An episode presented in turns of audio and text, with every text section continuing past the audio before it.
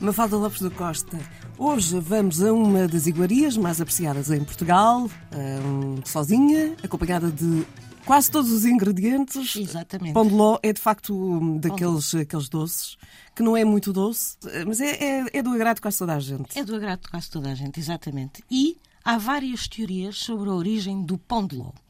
A mais difundida é que o pão de ló foi um presente criado em Génova, em Itália, para o rei de Espanha.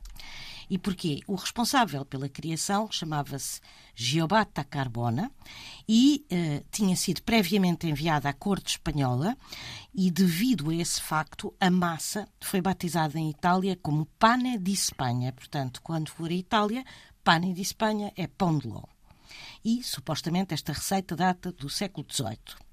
Há uma segunda teoria que defende que esta iguaria terá sido criada por um pasteleiro alemão e que o ló de pão de ló pode ter origem no nome deste pasteleiro, que era Lotte. Chamava-se Lotte. E, por fim, há a terceira teoria, que diz que, obviamente, o pão de ló é uma criação portuguesa e é uma criação conventual. Como curiosidade, diga-se que o pão de ló era a última refeição dos condenados à forca e, para acompanhar, era servido com uma taça de vinho. Um pão de ló e um copo de vinho. Compreende-se porque era uma iguaria, lá está. Exatamente. Mas, mas ainda assim é um histórico, é um peso histórico. para a forca mesma.